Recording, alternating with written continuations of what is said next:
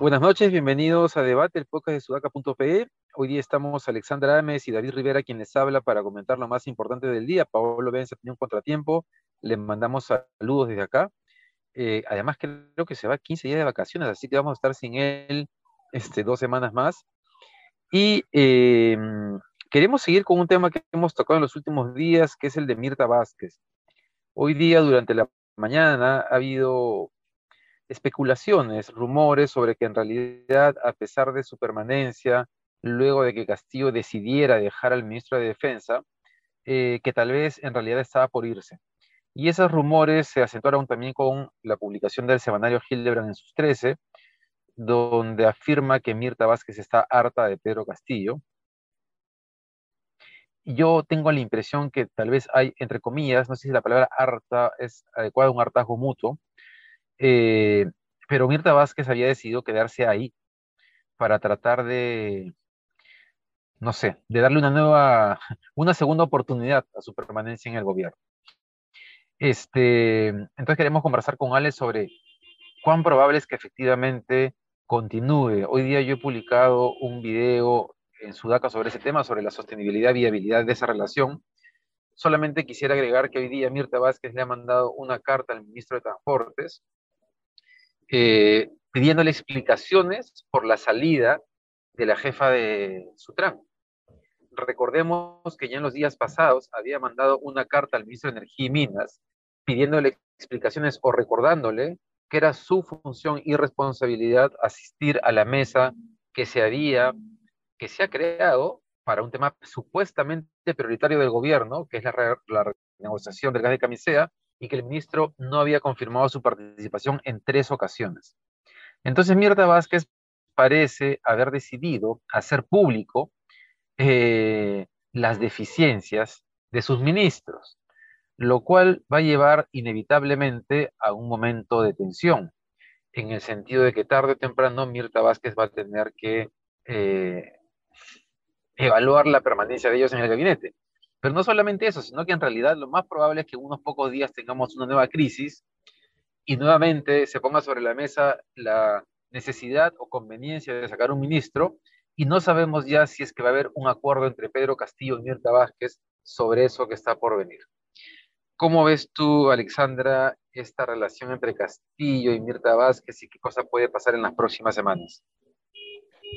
Bueno, complicado, ¿no? Creo que ya lo hemos comentado en, este podcast que Mirta Vázquez no la tiene fácil y más que, o sea, es un dolor de cabeza, más eh, eh, adicionalmente lo que la oposición podría generar, ¿no? O sea, creo que el principal dolor de cabeza en este momento Mirta Vázquez no es necesariamente la derecha, no es la oposición en el Congreso, me parece que particularmente es, em, son estas, estos errores, estas Em, estos tropiezos que se cometen al interior del Ejecutivo, ¿no? Ahora, yo no sé si realmente Mirta Vázquez esté pensando en salir. Yo no creería eso. El miércoles, el, el run, ¿no? Como se dice el rumor, eh, era que ella estaba, no estaba eh, conforme con, con, la permanencia del ministro de Transporte, de Defensa particularmente, pero, y, que por eso no había viajado a Ayacucho, ¿no? Entonces creo que Hilera en sus tres está un poco desfasado, como saca un semanario, yo creería que han cerrado todo el miércoles con ese rumor en la cabeza, pero ella al día siguiente, es decir, ayer jueves, retuitea un mensaje de Pedro Castillo hablando de los 100 días de gestión, ¿no? Entonces, eh, claro, un mensaje que puede haber querido dar Mirta Vázquez es, no voy a este viaje a Ayacucho a hablar de los 100 días porque no estoy de acuerdo con este equipo que estoy liderando y ya voy a ir viendo cómo puedo ir armando realmente el equipo que, necesito, que, creo que es el mejor para mí, digamos, no sé. Pero hay otro mensaje, no sé cómo tú lo ves, quizás es muy rebuscado, pero quizás otro mensaje interesante, al menos el que he leído yo después de que ella ha retuiteado el mensaje de Pedro Castillo, es que eh, se podría estar diciendo, yo no voy a Ayacucho porque yo no soy parte de estos 100 días. Yo marco un antes y un después y justo llego al finalizar esta etapa, los primeros 100 días, y yo puedo marcar una nueva era, digamos, ¿no? Entonces, eh, que está justamente marcada por la decencia, digamos, y, bueno, ella ha sido congresista, debe estar acostumbrada a pedir explicaciones a funcionarios públicos, entonces está haciendo bien su chamba de jefa, digamos, eh, pidiendo explicaciones a los, a los servidores públicos sobre, sobre las decisiones que están tomando, ¿no? Entonces, no sé si su intención sea hacerlo público realmente, pero sí al menos empapelar y, que, las explicaciones de los otros más bien queden por escrito, ¿no? Porque no habría pues mayor explicación técnica para las decisiones que esos ministros han venido tomando, ¿no? Entonces, creo que, mm, creo que Mirta se queda. O sea, yo apostaría, yo, bueno, Paolo se ha corrido de, de, la apuesta, pero yo apostaría que Mirta se queda hasta fin de año y más, ¿no? pero hasta fin de año es que no se queda. Creo que ahí el tema justamente, o sea, se queda hasta fin de año es como que es una postergación de la crisis, ¿no? Porque, o sea, el día que ella no viaja, creo que es, o sea, no viaja, no viaja más bien porque está por irse y su carta de renuncia estaba escrita. Recordemos que ya había puesto su carta de renuncia por el tema de Barrenzuela, ¿no? Lo que pasa es que en algún momento de ese día, no sabemos por qué, este, ella decide como, bueno, ya, vamos a apostar por esta cosa, ¿no? ¿Qué cosa la habrá convencido? convencido no sabemos. Eh, entonces...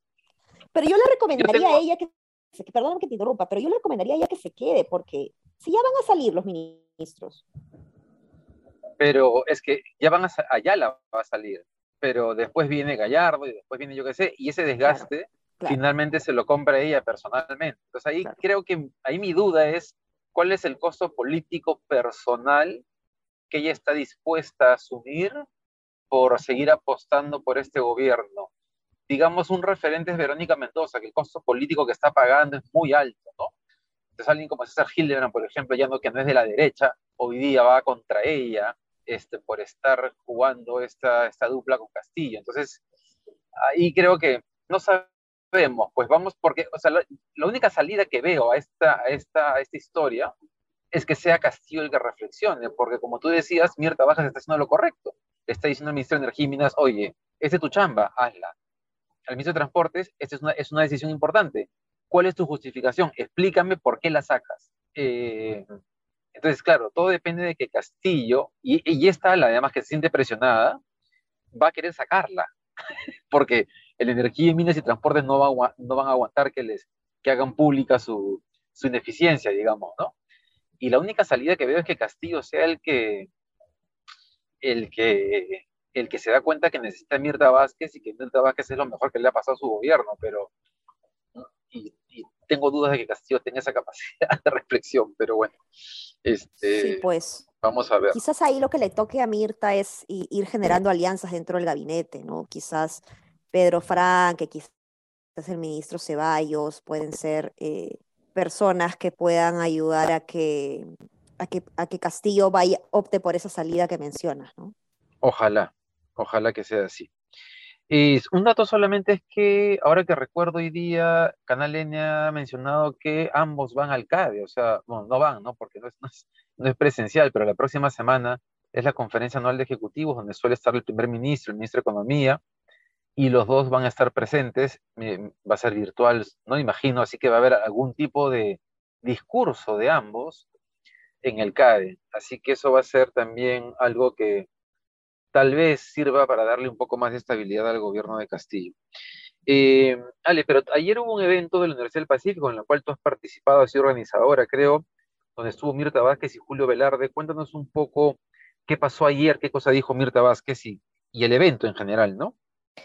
Sí, eh, ayer la Escuela de Gestión Pública de la Universidad del Pacífico organizó el Día de la Gestión Pública y hemos tenido paneles bien, bien interesantes realmente sobre las perspectivas de, de desarrollo en el país, la agenda que, que nos toca llevar. Digamos, es un evento orientado a servidores públicos, ¿no? Entonces, en la mañana abrió Julio Velarde y comentó, eh, entre otras cosas, de que eh, si seguíamos con, con, el ritmo de crecimiento que habíamos tenido, podíamos cerrar el año bien y que estábamos por debajo de Chile, eh, en segundo lugar en América Latina en, en, este ritmo de crecimiento.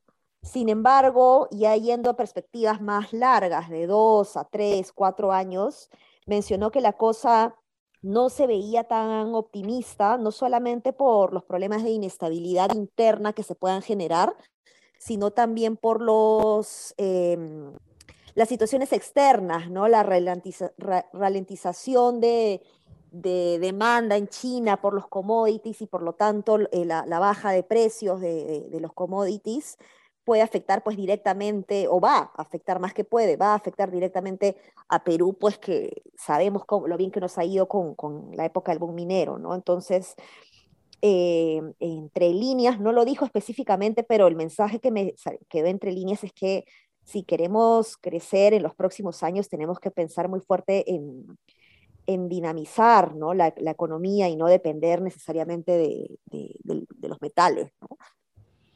Sí, hay una cosa que también es importante en términos de la coyuntura y que discutimos, es que, porque claro, en este aumento de las expectativas de crecimiento para este año, eh, y reconociendo los riesgos que implica este gobierno y bueno, en los próximos cuatro años, y el tema de China y todo lo demás, también eh, cuando habla del 13% afirma que no solamente es rebote, ¿no? sino que es un efecto de rebote más algunas medidas que se han tomado claro para tratar de, impulsar la economía, que es importante tomarlo en cuenta porque si bien en este podcast paramos criticando todos los días al gobierno de Castillo y a Castillo en particular, eh, no hay que perder la perspectiva de las cosas y hay algunas cosas que parece están caminando más o menos, ¿no? Más o menos bien. ¿Y Nierta Vázquez dijo algo en particular, Ale, ayer?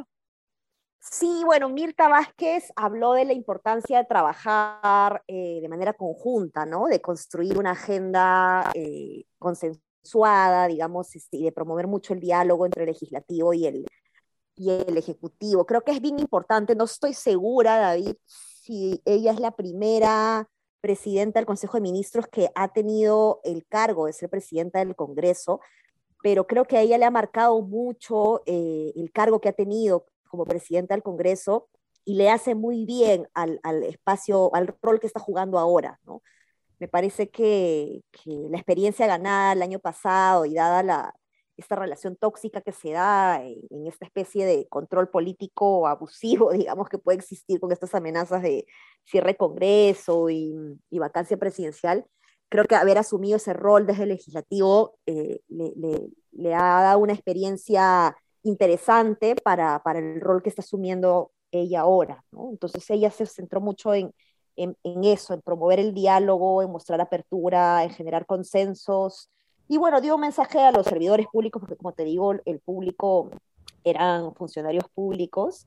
Eh, habló de la importancia de trabajar eh, para los ciudadanos, eh, de, enfocarse de, en, en que todas las decisiones públicas, digamos, tienen que estar enfocadas en, los ciudadanos y ahí regresó nuevamente a, la idea de, buscar construir, ¿no? Eh, y poner al Perú primero, a la gente primero.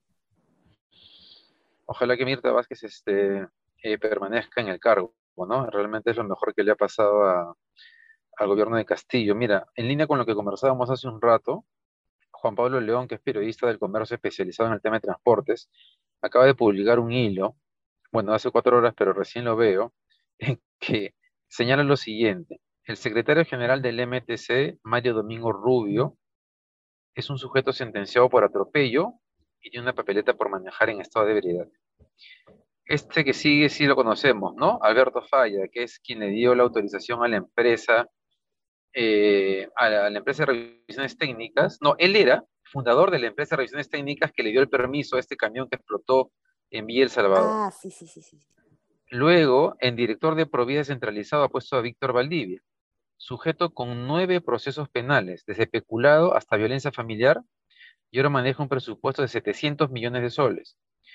También ha nombrado a Violeta Alzamora, esta ya la hablamos que es la señora este, que tenía eh, algunas denuncias por criptomanía, ¿no? Eh, pero que tiene una cosa más, más de carácter público, y es que tiene denuncias en la Municipalidad de Lima por pedir a subalternas que hagan servicios personales para ella, como ser su abogada y profesora de sus hijos en horario laboral. Bueno, y sigue, sigue con Fabián Susaníbar, con Michelle Acosta, ¿ah? este, con Natalia Jiménez, y sigue con Luz Apolinario, bueno, esta es la congresista, pero en fin. Entonces, claro, esto es un, esto ya no es casualidad, ¿no? Yo creo que alguien que se mm. rodea de tantas personas con tantos cuestionamientos es porque él está también metido en algo, en algo turbio, ¿no? O no tiene criterio, por lo menos.